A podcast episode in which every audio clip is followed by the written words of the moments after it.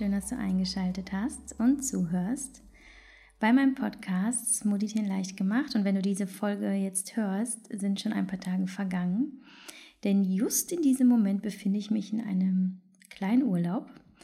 Und jetzt sitze ich aber noch zu Hause und nehme die Folge eigentlich aus diesem Grund auf, ähm, weil das Thema sehr aktuell ist und mich jetzt gerade in diesen Augenblicken, Tagen extrem beschäftigt. Und wenn ich in dieser Situation selbst bin ähm, und die Emotionen spüre tatsächlich, kann ich am besten darüber reden und die Gedanken sind noch greifbarer und ich kann sie ähm, mit euch teilen, weil sie so echt sind, ohne dass ich es groß zerdacht habe. Und ich glaube, das kann helfen, das Thema, über das wir heute sprechen, ähm, ja, für euch zugänglicher zu machen und euch vielleicht sogar zu helfen. Denn dieses Thema betrifft uns alle, das Thema angelogen zu werden. Passiert früher oder später wahrscheinlich einfach jedem im Leben. Ähm, mal ist es vielleicht einfach nur eine kleine Notlüge einer Freundin, die dir absagt ähm, und du weißt eigentlich, die hat einfach keinen Bock oder was anderes vor.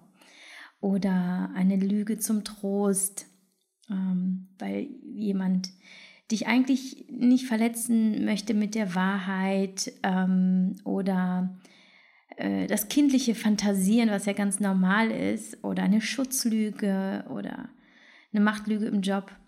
Ähm, ja, früher oder später passiert es uns allen. Und mir ist jetzt auch etwas passiert. Und ich habe von einer Lüge erfahren vor wenigen Tagen. Und es ist eine sehr, sehr große Lüge. Es geht um etwas, was vor 20 Jahren passiert ist. Und eine komplett andere Realität plötzlich eröffnet. Etwas, womit ich damals schwer zu kämpfen hatte und es quasi verarbeitet habe auf einer Lüge basierend. Ähm, ich werde das jetzt nicht auch zum Schutze anderer Personen und auch weil es eigentlich nicht viel zur Sache tut, jetzt nicht im Detail erklären. Ähm, aber ich möchte mit dir jetzt heute darüber sprechen, wie ich mit einer Lüge wie dieser umgehe. Oder generell mit dem Thema Lügen. Was tue ich, wenn ich weiß, dass mich jemand belogen hat? Und werde es jetzt an diesem Beispiel, das du nicht kennst, aber das ist nicht schlimm, werde ich das so ein bisschen erläutern. Ähm, denn es ist sehr, sehr hart für mich, es ist im engsten Umfeld. Ich habe sogar diese falsche Realität in meinem Buch Bis es wehtut beschrieben, zwar nur in einem Satz und es ist auch nicht relevant für die, für die Story, aber es ist so krass, weil die Personen, die die Wahrheit kannten, haben das Buch gelesen und wussten, ich kenne die Wahrheit noch nicht und sie haben mich trotzdem nicht aufgeklärt. Selbst nicht nach 20 Jahren und das tut so weh und es tut eigentlich mehr weh als das, worum es eigentlich geht, als das, was passiert ist damals, was an sich schon an Tragik kaum zu übertreffen ist. Ähm, aber ich weiß heute, ich hätte gerne die Wahrheit gewusst. Einfach weil, wenn, es einem schlecht geht, hinterher zu erfahren, dass man belogen wurde, macht das Ganze noch viel schlimmer. Wie sagt man so schön, lieber ähm, ein Schrecken mit Ende als ein, nee, wie sagt man?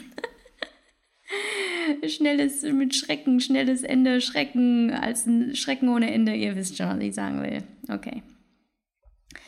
Ähm, genau, also ich wurde belogen und ähm, denke da in letzter Zeit sehr viel drüber nach in den letzten Tagen und habe für mich einige Gedanken formuliert, die ich mit dir teile. Ich habe jetzt keine Recherche betrieben oder sowas, wie man psychologisch damit umgehen soll, sondern es kommt so irgendwie straight from my heart und äh, was ich für mich für Erkenntnisse rausgezogen habe aus dieser Geschichte.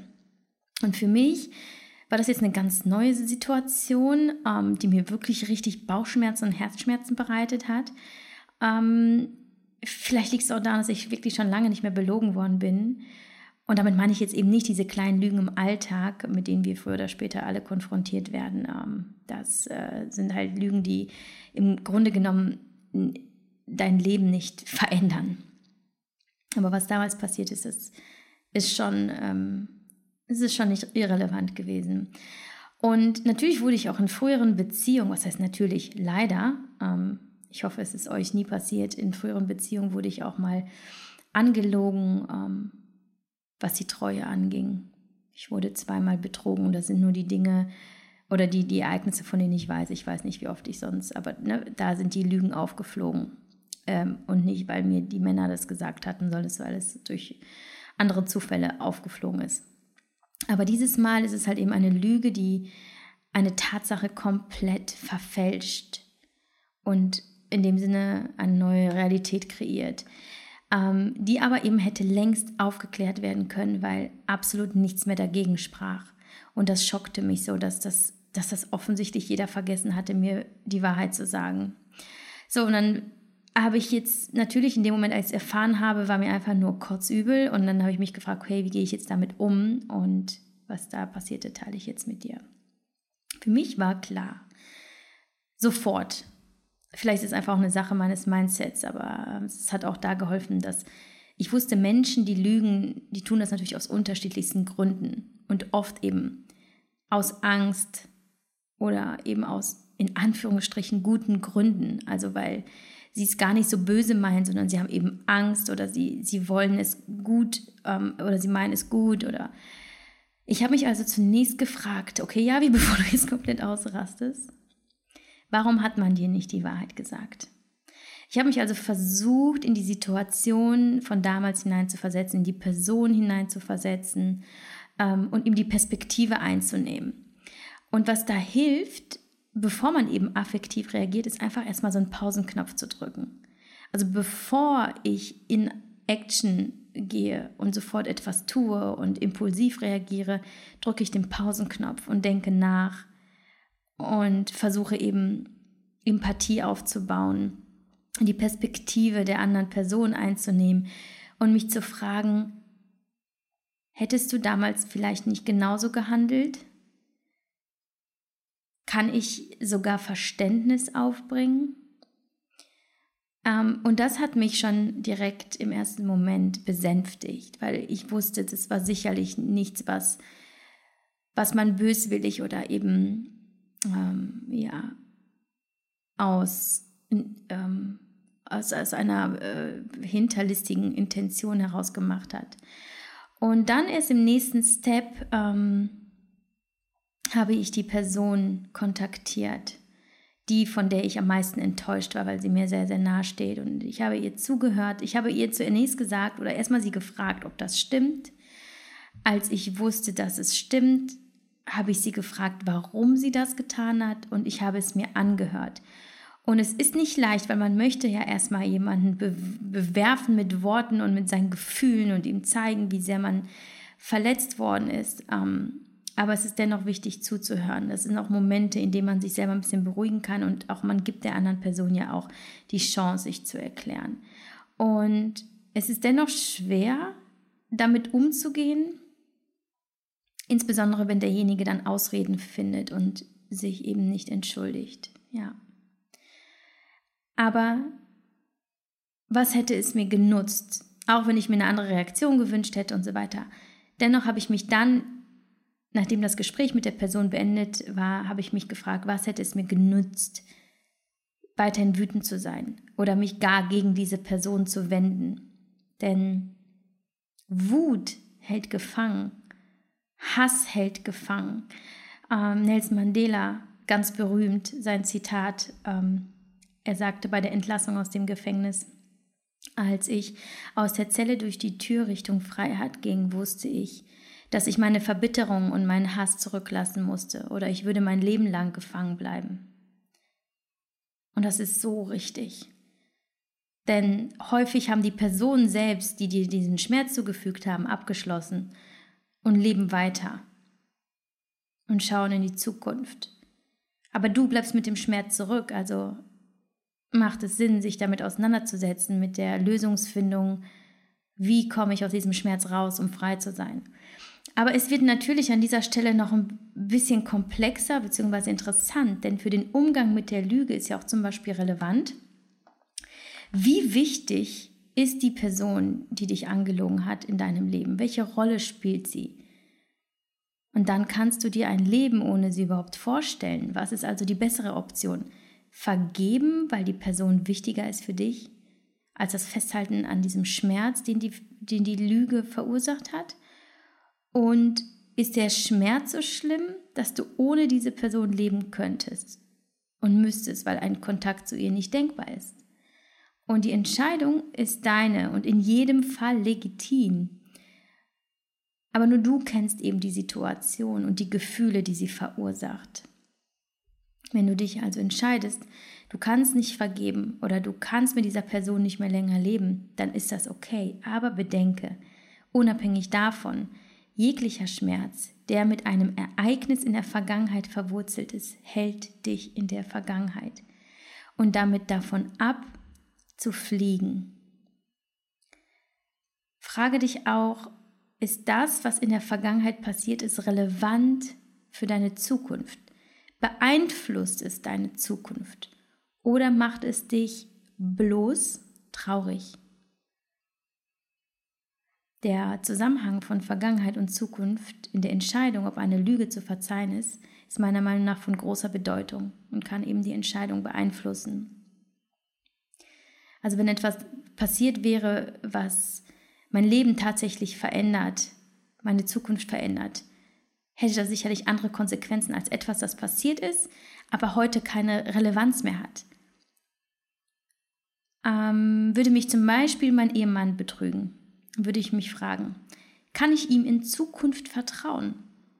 Denn das ist ja etwas, was er gemacht hat, beeinflusst in dem Sinne die Zukunft.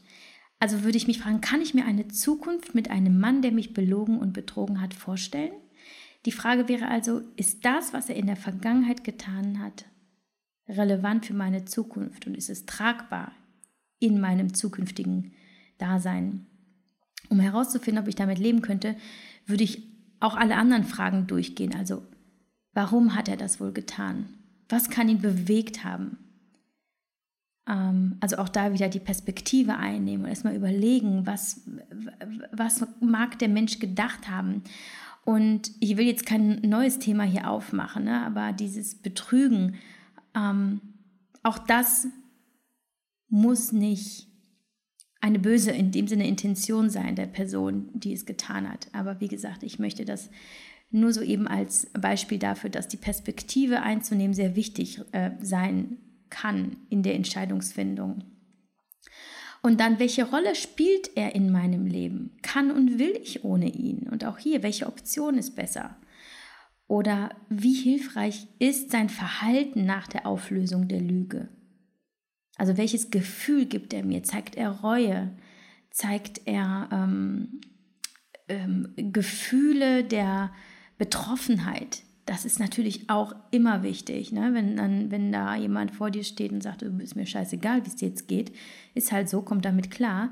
Gut, und dann würde ich mir wirklich die Frage stellen, ob diese Person ähm, wertvoll ist in meinem Leben. Oder auch, war es eine einmalige Sache, eine einmalige Lüge oder war es systematisch?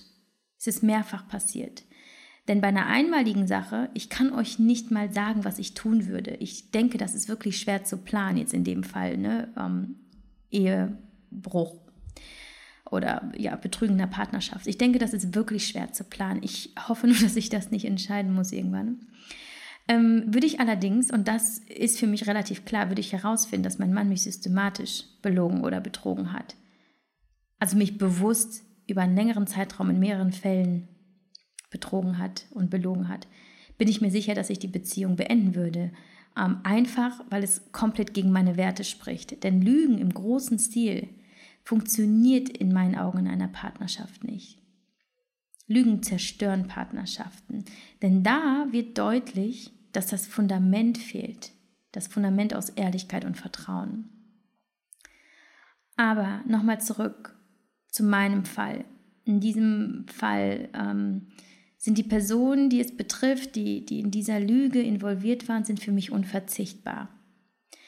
Ich verstehe auch, warum sie es getan haben, nachdem ich die Perspektive der Person von damals eingenommen habe, auch wenn ich sehr traurig bin, dass sie keine Reue zeigen. Ähm, und es ist halt sich rechtfertigen sehr stark. Aber was damals passiert ist, beeinflusst nicht meine Zukunft. Es ist nur der Schmerz des Egos, damals belogen worden zu sein.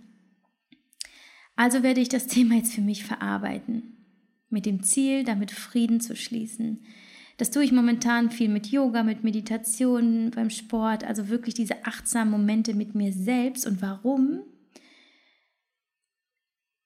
Weil ich mich dann mit mir verbinde und ich lasse die Gefühle zu, ich lasse Tränen zu und auch wenn die Wut mal kurz hochkommt und die Enttäuschung und nochmal die Bilder von damals, dass das damals alles passiert ist und ich dachte, das war schon hart genug, aber das ist jetzt irgendwie noch härter. Also diese, ja, diese, dieses Eintauchen in die Vergangenheit, das kreiert eine ganz ähm, melancholische und auch traurige, ähm, emotional geladene Stimmung.